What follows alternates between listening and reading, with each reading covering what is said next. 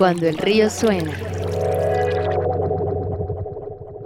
Bienvenidos a una edición más de Cuando el río suena, un podcast traído a ustedes por Acueducto, en el que invitamos a profesionales y expertos del mundo de la tecnología e innovación para indagar en su cerebro y ofrecerles a ustedes los mejores insights que podamos sacar de ellos. En esta ocasión nos acompaña Nadim Matuk, de quien les voy a contar un poco sobre lo que hace. Él trabaja en Lil Ventures, donde administra y supervisa las operaciones del fondo, el flujo de operaciones y las actividades globales. También es miembro de mesas directivas donde funge como asesor estratégico para equipos de innovación y tecnología. Tiene experiencia en el desarrollo de productos y servicios con alcance global y se autodenomina un creador de corazón y un emprendedor por naturaleza.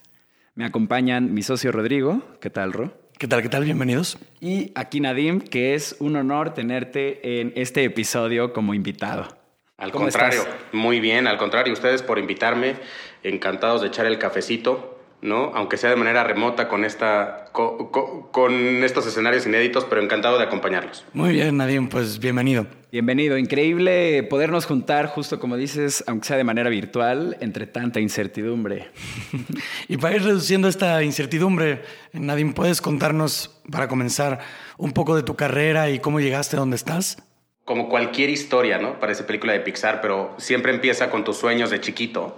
Y pues recuerdo que siempre he querido ser inventor y evidentemente cuando uno crece y tiene que tomar la decisión de cómo prepararte o qué carrera no vas a estudiar, evidentemente para que te acompañe en, tus aspiraciones, pues decidí estudiar diseño industrial precisamente por, por esta capacidad y apertura de crear ¿no? nuevos proyectos, nuevos productos.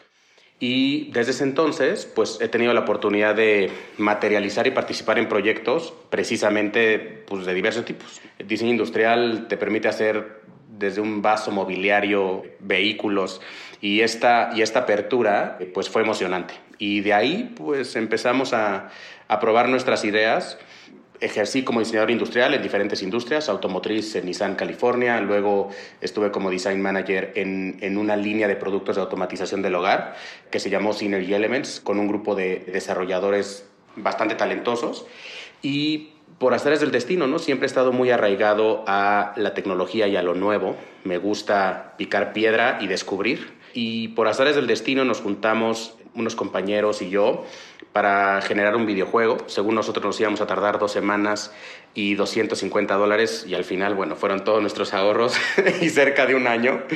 Y claro, obviamente, pues con la ignorancia, ¿no? Estábamos emocionados y convencidos de que queríamos realizar el siguiente Angry Birds mexicano. Sin pensarlo mucho, hicimos un juego de Juan Scuti aventándose del castillo de Chapultepec. Eh, pero bueno, en este caso tuvimos mucha suerte. La verdad es que tuvimos la fortuna de que nos acompañaran líderes del mercado. Firmamos con Chilingo, quien fueron los que precisamente publicaron eh, proyectos como Angry Birds en este ecosistema donde en ese momento era cool pagar un dólar por tu, por tu aplicación y el marketplace no era tan competitivo. Y a raíz de eso, pues he estado muy cercano al desarrollo de productos digitales y bueno, durante los últimos años he participado en proyectos de inclusión financiera, desarrollo de diferentes productos y durante los últimos tres años he ejercido prácticamente con esta nueva visión del futuro de la movilidad. Eh, se generó un fondo eh, precisamente enfocado a eh, empoderar y apoyar proyectos que pues, democraticen todo el futuro que vemos sobre la nueva manera de movernos. Y durante los últimos tres años he estado participando en Lil Ventures como, como parte del fondo. Es una trayectoria poco común haber comenzado por un diseño más de objetos, haberte movido al diseño digital y estar ahora manejando un fondo de inversión. Un arco de personaje muy completo, ¿no? y a ver en qué terminamos. Estoy convencido que lo que estudias no te define y creo que el, en poner en práctica las cosas, ¿no? Es lo que te da la experiencia. Claro, em, ir por ahí con la mente abierta y escuchando muy bien qué es lo que pasa alrededor, yo creo que esa es genuinamente la mejor forma de aprender lo que sea que uno quiera. Hablábamos de Lil Ventures en tu introducción, Nadim. Cuéntanos del enfoque de este Venture Capital y cuál ha sido tu experiencia en movilidad inteligente.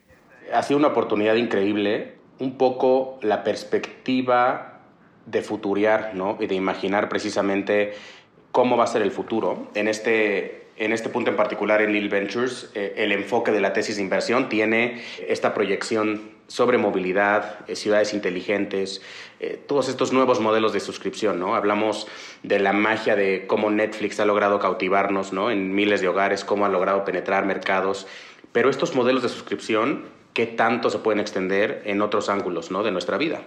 Y hace tres años eh, me invitan a participar precisamente con un equipo para empezar a generar estas hipótesis ¿no? sobre el futuro de la, de, la, movilidad y qué tan alejados o, cercanos estamos a generar estos modelos de suscripción, qué opciones tenemos.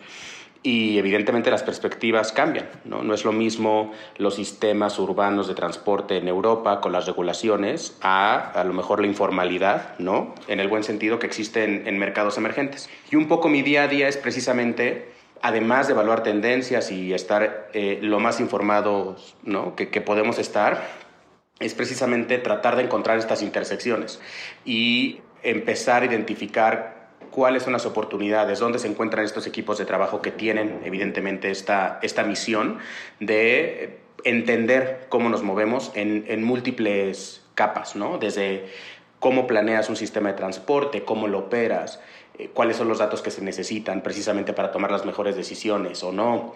Hablábamos mucho el año los últimos dos años. Sobre el boom de la micromovilidad y, veíamos los periódicos llenos de papers de Lime, Birth y todas estas empresas de, de, los patinetes. Y bueno, ahora con la pandemia muchas cosas han cambiado, pero empezamos a descubrir estos nuevos modos de movilidad, ¿no? Cómo la gente está buscando rescatar otra vez estos espacios públicos. Al final las calles eh, siguen siendo las mismas, los metros cuadrados no cambian, no, no podemos quitar edificios y reorganizarlos, ¿no? Como un videojuego, hablando con esta analogía. Y por ende, pues eh, se trata de coordinarnos. Creo que gran parte de mi trabajo además de identificar el ecosistema emprendedor y las nuevas tecnologías y herramientas ¿no? que, que, están por validarse o están siendo validadas, es también encontrar las intersecciones de cómo pueden colaborar con un ecosistema. Y aprovechando un poco que mencionabas, Nadim, ahora sobre la diferencia o la informalidad de los mercados emergentes como pueden ser México y Latinoamérica, ¿cómo ha sido operar aquí? La verdad es que ha sido bastante entretenido el cómo en mercados regulados las empresas no siguen las reglas, van por este camino, digamos, organizado, donde tienen que ir acompañados por parte de, las ciudades. Pero justo ha sido eso, ¿no? este proceso de descubrimiento de las oportunidades en diferentes mercados. Y por otro lado ves a la Uber, como Uber en diversos mercados no pidió permiso, como dicen, más vale pedir perdón que pedir permiso, y los retos que ha llevado también esos modelos, ¿no? El, esta tesis apoyada evidentemente por inversores donde el objetivo principal era buscar ser líderes de mercado al costo de lo que sea, ¿no? Y no sé si se acuerdan, la primera vez que usábamos Uber era una experiencia mágica, donde la confianza era el, pilar principal, ¿no? En el servicio y era 100% la credibilidad, digamos, a, los usuarios. Y ahora ves los retos que, que, Uber se enfrenta tanto en regulaciones, ¿no? Cuáles son las ciudades en las que puede operar o no. También sobre la transaccionalidad. Recuerdo que México fue de los primeros países donde Uber pues tuvo que cuestionar si la plataforma tenía o no que aceptar pagos en efectivo. Oye, y ya que estamos en los retos o en estos esfuerzos de adaptación, ¿por qué es diferente la movilidad inteligente a otro tipo de modelos digitales? Creo que el tipo de operaciones que requieren los sistemas de movilidad son diferentes. Siempre existe un asset, siempre existe un vehículo con llantitas al que se le tiene que dar mantenimiento, al que se tiene que recoger, ¿no? O sea, hablamos de espacios físicos. Entonces, Creo que el reto durante el día a día es encontrar precisamente cuál es la fórmula adecuada y el ecosistema adecuado para que estos proyectos puedan desarrollarse y no solo como validación, sino también qué tan sustentables van a ser a lo largo del tiempo, ¿no? Claro, justo el, el, episodio pasado platicábamos de un modelo de negocios híbrido también y también muy interesante, aunque en otra industria, ya era sobre educación. Pero, pero para cerrar con, con Lil, cuéntanos un poco del trabajo de campo que puedes hacer en un VC, cómo es manejar un fondo corporativo de inversión. Sí, varía mucho el perfil que tienes evidentemente como vehículo de inversión. Hablamos de todo el ecosistema de emprendimiento y tecnología, donde tienes evidentemente a las empresas y a los emprendedores tratando de conseguir objetivos de negocio, ya sea validación de mercado, adquisición de usuarios, sea cual sea el reto, ¿no? Ellos tienen prácticamente este, esta misión o esta validación. Y por la parte de el capital y la gasolina, pues tienes muchos vehículos de financiación, desde los tradicionales, como son los bancos, este, créditos, deudas convertibles, a los fondos de capital de riesgo, que evidentemente somos los que, digamos, invertimos con el mayor riesgo, dentro de, de manera no tan conservadora. Evidentemente, dentro de los fondos de capital de riesgo, pues hay de todo tipo. Tenemos a el pedigrí de estos VCs que llevan más de 44 años, ¿no? Los, el famoso Sequoia, Anderson Horowitz, o sea, son fondos que llevan precisamente apoyando empresas desde el dot-com eh, bubble y saben precisamente y tienen su metodología y, su tesis de inversión está enfocada al rendimiento financiero y a la escalabilidad de los proyectos. Y en el, en el caso de Lil, Lil forma parte de un corporate, ¿no? O sea, nosotros tenemos empresas detrás, ¿no? Corporativos, donde tienen evidentemente ciertos objetivos, además de los objetivos de los rendimientos financieros. Entonces, dentro de este día a día, la intención es encontrar no solamente tecnología valiosa y estas apuestas, entre comillas, ¿no? a futuro. Siempre decimos, bueno, jugar a Las Vegas e invertir en startups es prácticamente lo mismo, no estamos muy alejados. Por eso la importancia de, conocer muy bien a los emprendedores. ¿no? Al final inviertes en los equipos y en las personas, porque nadie sabe lo que va a pasar. Hablábamos con fondos en, Silicon Valley, en San Francisco, en varios eventos, y nos decían, cuatro veces pasó sobre Vimesa Uber Taxi, ¿no? Así se llamaba. Y decíamos, qué flojera, otra aplicación de taxis. Bueno, si ellos, evidentemente, si pudieran haber predecido el futuro, eh, no hubieran pasado ese deal. Pero, pero es un poco también la, la ambigüedad, ¿no? Y la volatilidad. Entonces, el día a día, además de estar investigando, también pues es conocer personas y talento. Yo, yo siempre digo que tengo el trabajo más divertido porque eh, mi trabajo es conocer a personas inteligentes y brillantes con retos súper ambiciosos que tocan la puerta para ver cómo puedes apoyarlos. Y no siempre el capital es la solución, porque eso también pasa. Hay N cantidad de ejemplos, pero no sé si recuerden el caso de Colors, que era esta aplicación que a la par salió con Instagram y hacía 40 veces más ¿no? en funcionalidad que lo que hacía Instagram. ¿Por qué funcionó Instagram? pues se basa mucho en este contexto de estar con el equipo adecuado en el lugar adecuado. Y es, es una serie de, ¿no? de hechos y de circunstancias que tienen que pasar para que tu proyecto escale de la manera la, de la que leemos ¿no? en los periódicos. Entonces, un poco es encontrar esa objetividad y realmente saber, por lo menos desde el punto de vista como fondo de inversión, si realmente tu aportación, además del capital, va a ser diferenciadora o no. Hablamos de este, de este concepto de smart money. No siempre el capital es, es, simbolismo de, de éxito, ¿no? Claro, yo creo que aquí vale la pena agregar para la gente que nos escucha un poco de contexto sobre los venture capitals. Muchas veces, eh, justo como dice Nadim, no vale la pena irse por la oferta o por la opción que es la que ofrece más capital, sino que muchas veces lo que conviene es irse por la opción que ofrece el expertise en el nicho específico o la gente más adecuada o los consultores em, más indicados para el que sea que sea tu venture. Y, pues bueno, es un poco es un poco de lo que tú nos hablas, ¿no? Como del smart money. No solo es el capital, sino también el equipo, las relaciones, los consultores que vienen detrás de, de la inversión que ustedes hacen. Así es. Y justo es una ventaja de un VC como Real Ventures, ¿no? Con una vertical definida, esta movilidad inteligente, van generando más expertise con cada proyecto. Bueno, ya ahora que lo mencionamos tanto, ¿no? Para asegurarnos de que tenemos a toda nuestra audiencia en la misma página, vale la pena sí dejar bien claro qué es Smart Mobility. ¿Nos podrías dar algunos ejemplos o, una definición? bueno, Smart Mobility creo que es un concepto ya bastante obsoleto, en el sentido en el que si atiendes en los foros internacionales ¿no? y en los congresos de movilidad, cada quien va a describir eh, Smart Mobility. Eh, probablemente muchos se enfoquen en la experiencia simple del usuario ¿no? y prácticamente eh, esté muy direccionado a el reconocimiento y a toda esta automatización y predicción. Y por otro lado, pues está este concepto de inteligencia artificial y cómo los vehículos autónomos prácticamente están a la puerta de la esquina, ¿no? Y cómo los OEMs, ¿no? Daimler, Mercedes, las grandes fábricas, ¿no? Y los grandes maquiladores de vehículos están apostándole precisamente a, la automatización, ¿no? A, a sentarte y el tiempo que antes, imaginen toda la industria, todo lo que va a cambiar en un futuro cuando sacábamos nuestro primer permiso de conducir, las responsabilidades que tienes también como conductor y toda la industria alrededor, la industria de los seguros. Bueno, ¿quién es responsable si ya no está alguien detrás del volante?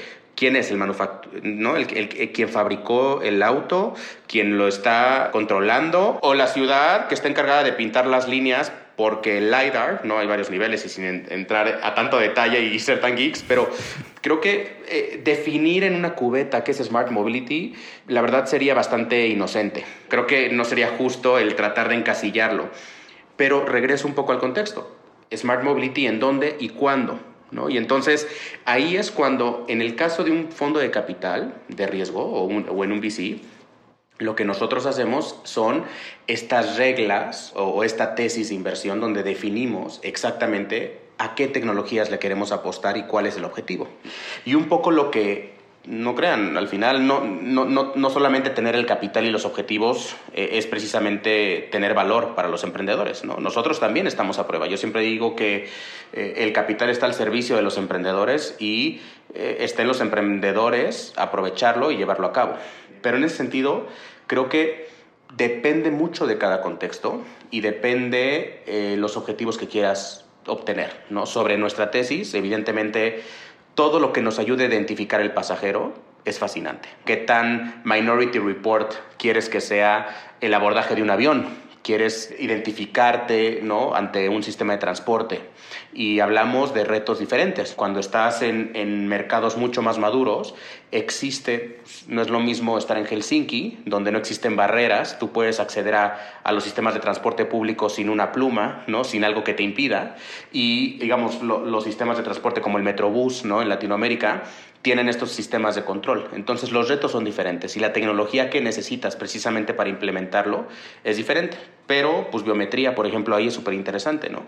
Hasta qué punto el conocer los datos biométricos de una persona, así se, no importa la, la vertical, ¿no? No importa si es un face recognition o son huellas digitales. Vaya, al final hay todo un debate tanto de protección de datos, porque pues es eso, el nombre te lo puedes cambiar, pero la cara no, ¿no? Y hay cosas como bastante sensibles. Y, es, y, conforme empiezas a generar estos casos de uso, también empiezas a generar las capas de complejidad, ¿no? Tanto a nivel legal como a nivel práctico. Entonces, creo que toda la cuestión que nos de, experiencia de usuario es lo más inmediata. Creo que muchas empresas y la mayoría de, las estrategias de transformación digital de las empresas tradicionales, ¿no? de la industria del turismo y de la industria de la movilidad, van hacia allá a generar una, un, un sistema seamless. ¿no? no sé si hablábamos de esta tecnología biométrica y hemos invertido en un par de proyectos igual como bastante interesantes sobre, sobre este punto pero hablábamos también de la simplicidad de eh, la experiencia a la Uber. ¿Cómo pagas en un Uber? Abres la puerta, te bajas y ya está. Y al final no fue la tecnología, no, no utilizamos nanochips, ni, ni no, la NASA tuvo que intervenir, no. Simplemente el, el valor principal fue esta relación de confianza entre quien te está dando el servicio y el consumidor. Y esa relación de confianza es la que está permitiendo generar estas capas de servicio. ¿No? Porque al final yo sé quién eres, yo sé que tienes un método de pago y yo sé que te puedo ofrecer diferentes servicios. ¿no? Entonces, al final, creo que el objetivo, por lo menos sobre nosotros, ¿no? como fondo de capital, se basa en qué tanto podemos generar esta relación de confianza en mercados donde evidentemente las barreras tecnológicas son muy grandes. ¿no? Y entonces, ¿qué tipo de tecnología nos pudiera ayudar a reducir esta distancia ¿no? tecnológica entre los usuarios? Eh, y ahí, bueno, entra un sinfín de tecnología. Hablábamos de la tecnología de los datos, ¿no? Claro, si yo me voy a Helsinki y abro Google Maps, pues evidentemente la probabilidad de que todas las calles y los sistemas de transporte estén digitalizados y todos, todos cuenten con una capa de datos para que yo me pueda mover del punto A al punto B con todas las opciones, horarios y posibilidades diferentes. Sin embargo, pues el 70% de la movilidad de Latinoamérica es informal y yo no sé si Google la tenga. Entonces, una tecnología que me ayude a digitalizar ¿no? Es, esa información, evidentemente es valiosa, ¿no? porque hoy eh, tiene una aplicación práctica y hoy puede ser un diferenciador precisamente para ese mercado. ¿no? Pues para los emprendedores que nos escuchan, este es un llamado para digitalizar el transporte público mexicano. ya saben que hay fondos y con quién acercarse. Yo creo que debemos utilizar la última pregunta antes del corte para pedirte lo mismo que hicimos con movilidad inteligente.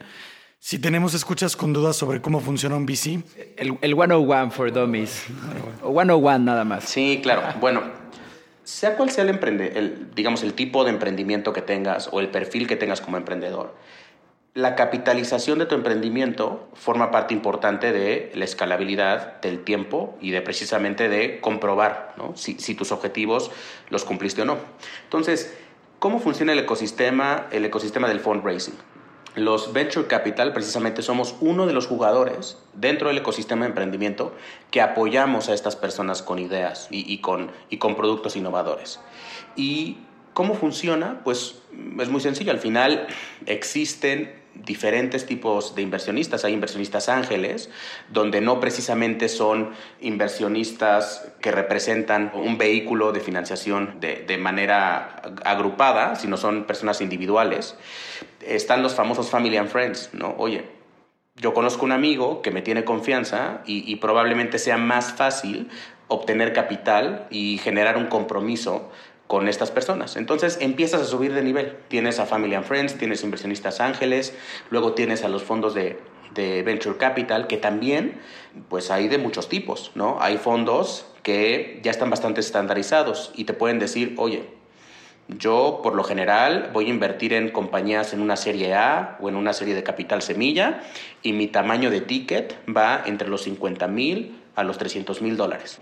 Y van a haber fondos con otra tesis de inversión que te van a decir, bueno, yo no invierto en compañías menores a serie B y mi ticket mínimo es de 5 millones de dólares a 20 millones de dólares. Entonces, como emprendedor, Así como vas a un banco para ver cuál es el mejor crédito hipotecario ¿no? para tu casa o para tu auto, o cuál es la tarjeta de, de, crédito que más beneficios te va a dar, pues hasta cierto punto los VCs y el ecosistema para capitalizar a los emprendedores funciona de manera similar. Ahora, hay mucho factor humano, ¿no? Existe digamos, ciertas normas y ciertos, cierto propósito detrás de cada fondo. Hay fondos de impacto, ¿no? Donde van a priorizar precisamente qué impacto generes. Entonces, si acompañas su tesis y tu proyecto o producto está alineado con sus objetivos, probablemente tengas mucho mayor probabilidad de atraer ese capital.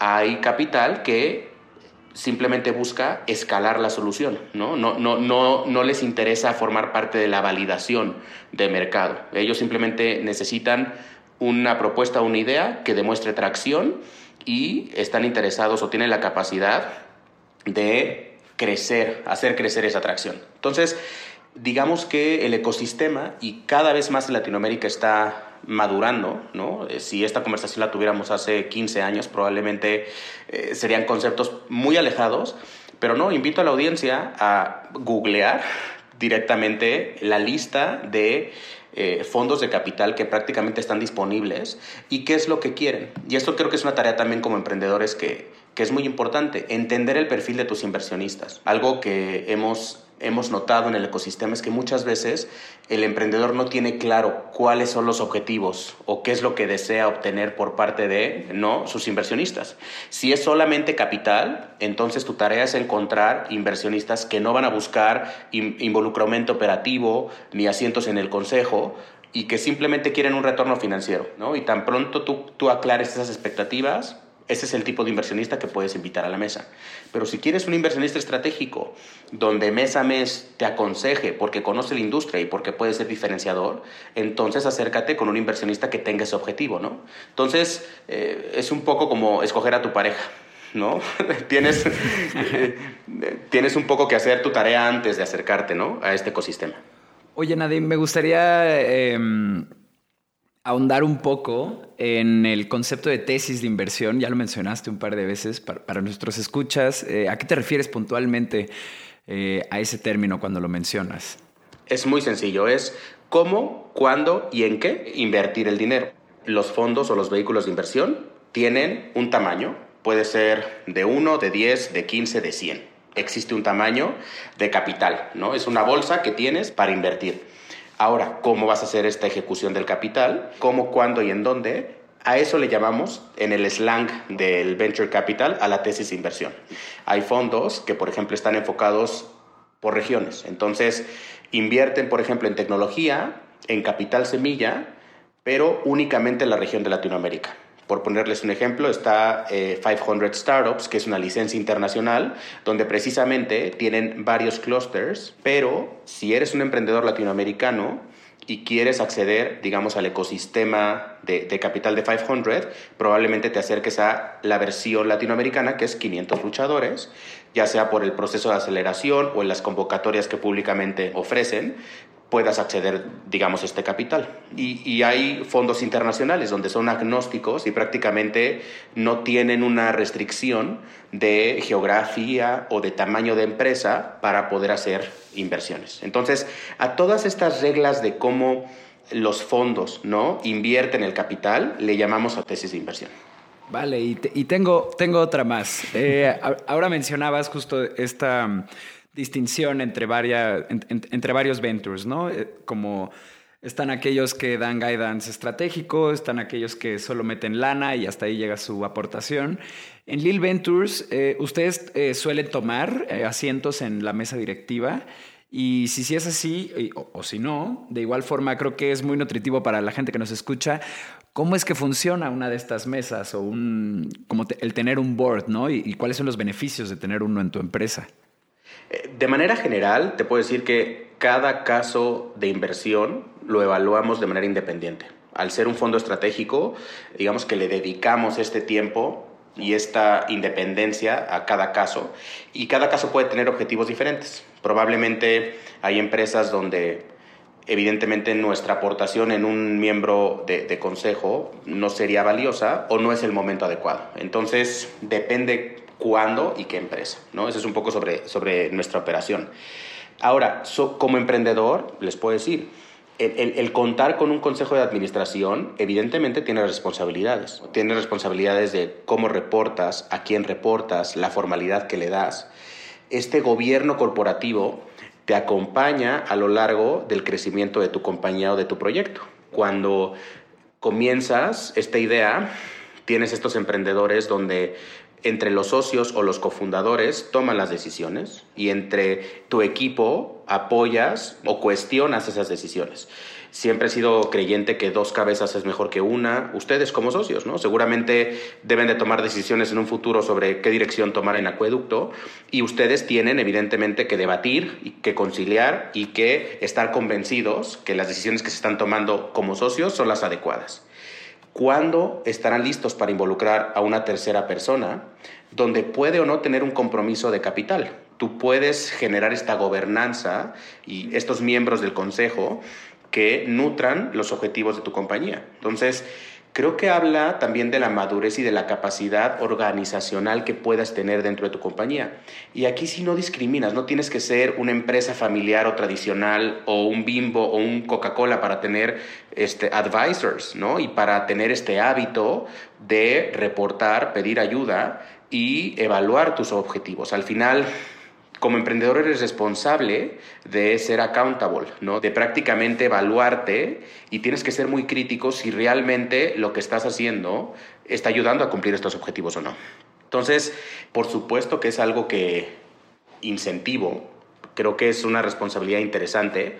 Personalmente me ha tocado como emprendedor tomar decisiones con los cofundadores, sin necesidad de generar un consejo o un comité, pero también me gustaría llegar a tener esta formalidad en otras empresas donde llegas a tener como esta, este equipo de trabajo. Entonces, varía las expectativas que tienes y las necesidades de tu proyecto. Yo les preguntaría, ¿cuándo ustedes definirían que están listos para definir eh, o, involucrar a un tercero dentro de, de sus operaciones? Uy. no, bueno, pues el, criterio probablemente evolucione con el crecimiento de la empresa, pero ahora tendríamos que, estar en una situación donde requiramos de, consejo o mentoría en un área específica de forma repetida y nos sea más, más rentable crecer el, equipo administrativo. Yo creo que, que, vamos sin haberlo rebotado internamente. sí, justo. Yo tengo un par de reflexiones respecto a los consejos administrativos, board members o, estas mesas. Sí creo que son muy valiosos. Justo yo creo que el ideal suena increíble, ¿no? Como en el que tu empresa reporta cada trimestre o cada bimestre y reúnes a estas personas, tú incluido, que tienen expertise en donde tú no tienes, ¿no? Entonces tienes tal vez alguien que expande la parte comercial o alguien que lo hace en la parte financiera.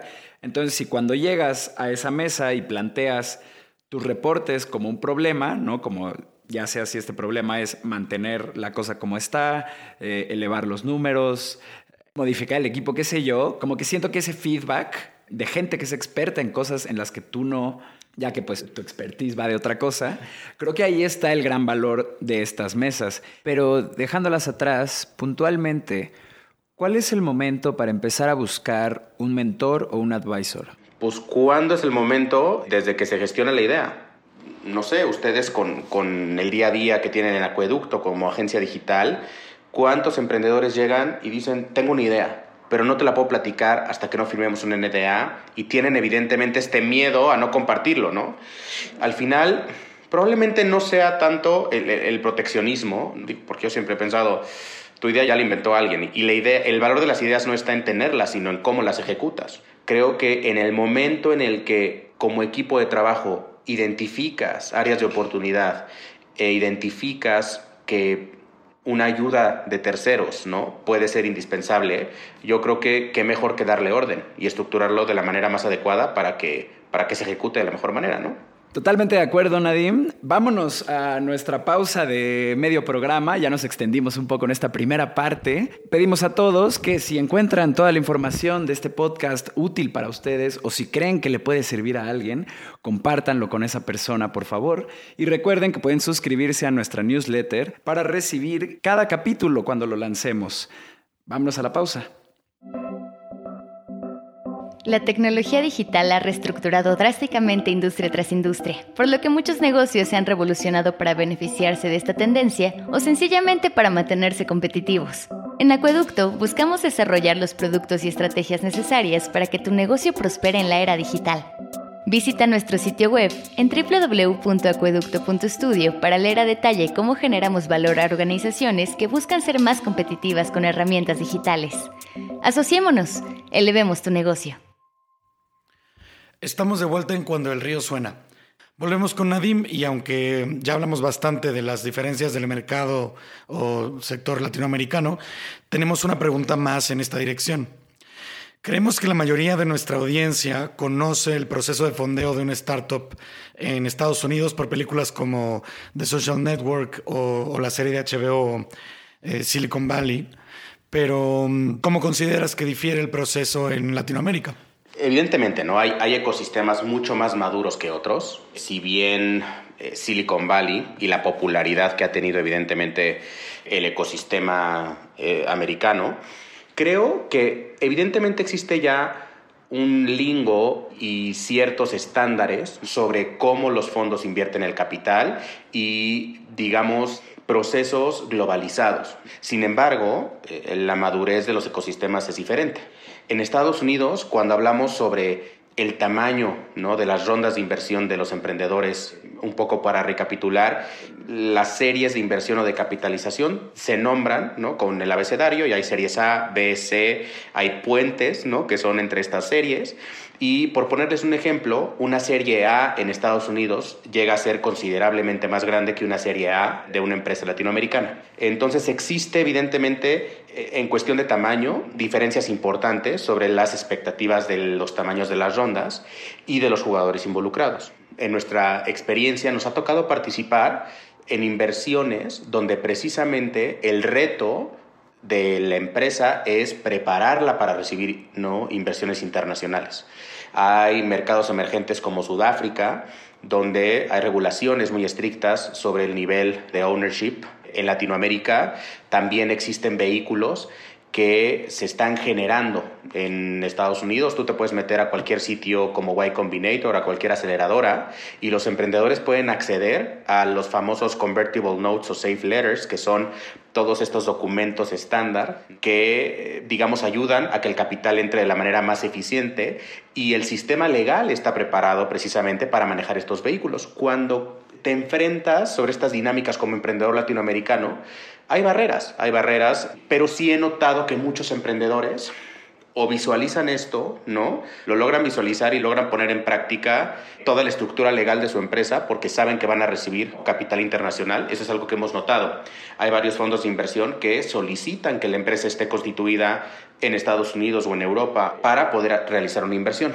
Y eso ha pasado mucho en el ecosistema. Notamos que conforme las empresas latinoamericanas llegan a cierto grado de madurez, toda la estructura legal ¿no? se internacionaliza precisamente para dar entrada a estos vehículos de inversión internacionales. Entonces, creo que vamos avanzando. Cada vez estamos leyendo más casos de éxito dentro del ecosistema. En el caso de México, con Kavak, ¿no? que llegó a ser el primer unicornio mexicano.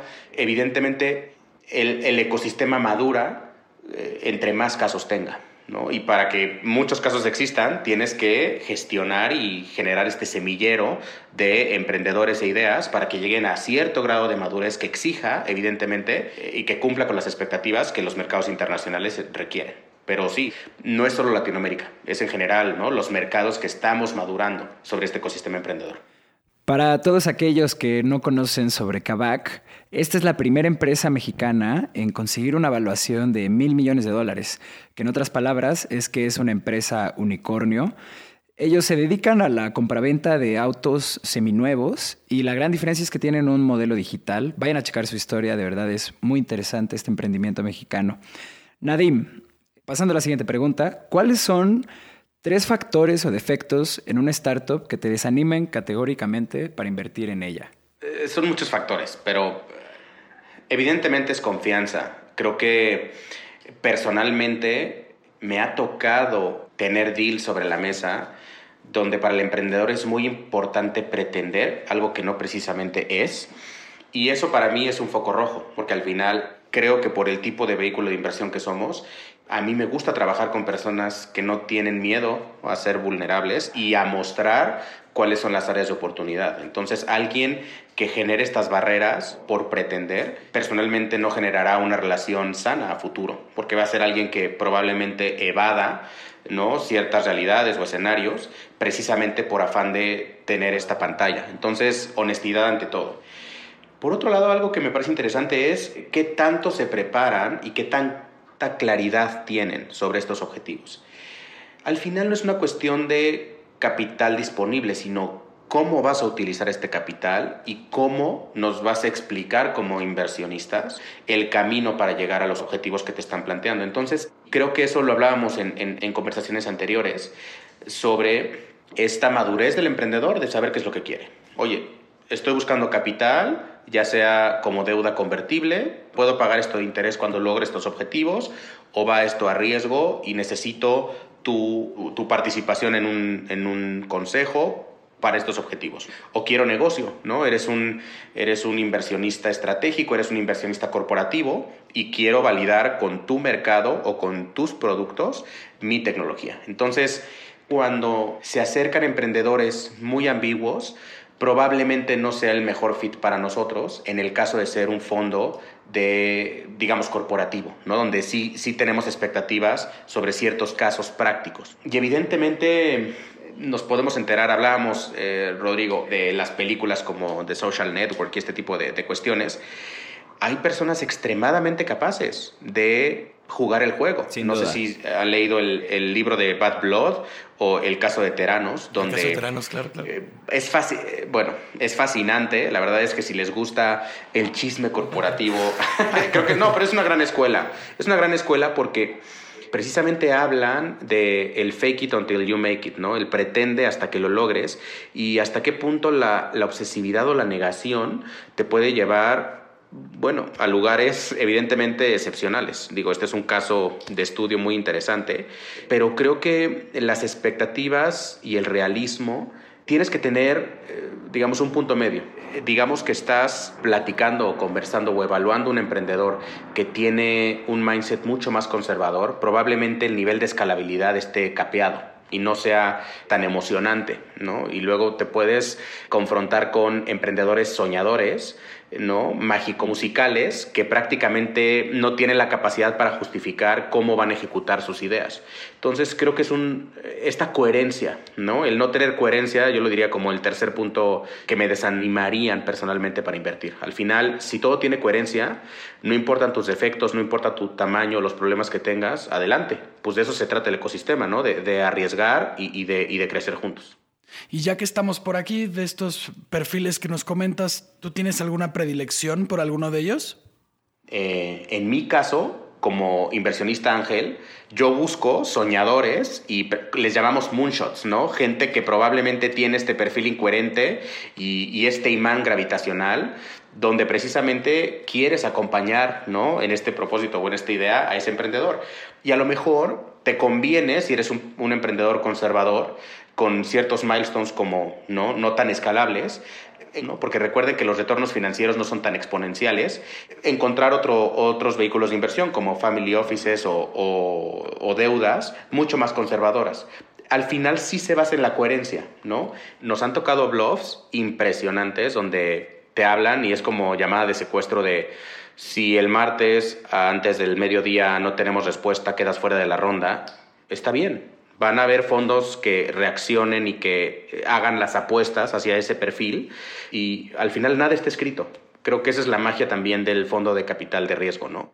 Claro, puedo entender eso, las variables pueden ser muchísimas, pero al final es un tiro de confianza el que ustedes hacen, justo como nos dices. Ya hablamos un poco de los defectos, ahora hablemos de cosas buenas que hacen los negocios para ser atractivos a recibir inversión. Puntualmente, Nadim, ¿Cuál es tu top 3 de cualidades que hacen a una empresa valiosa para invertirle capital?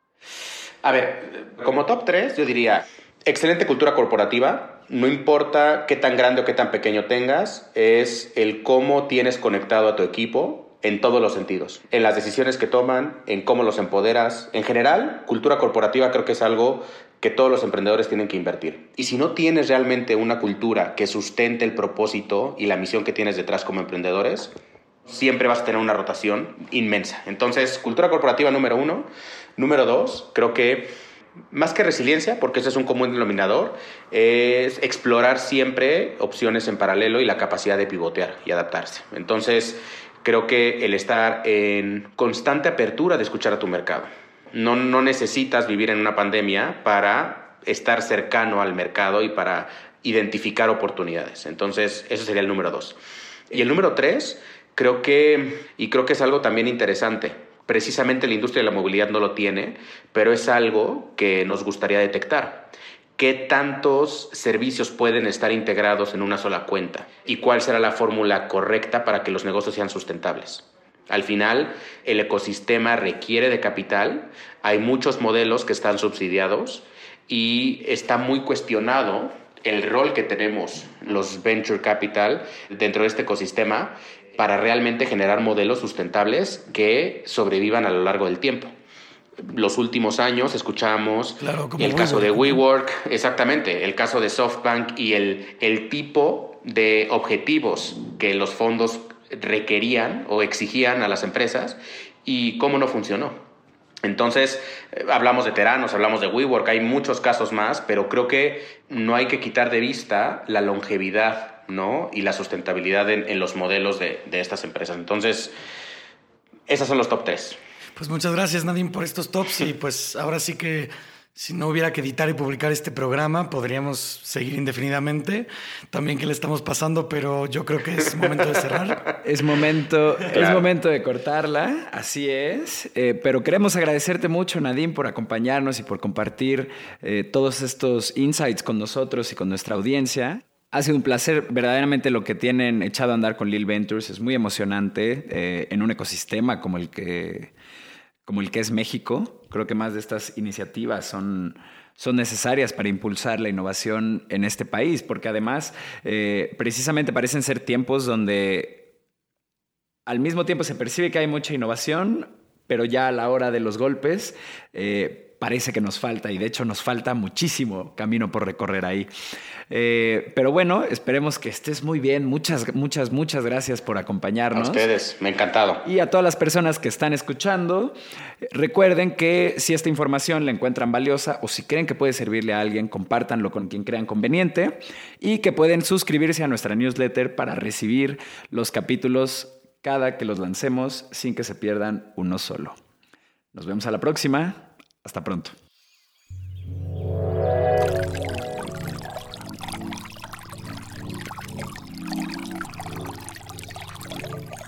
Cuando el río suena.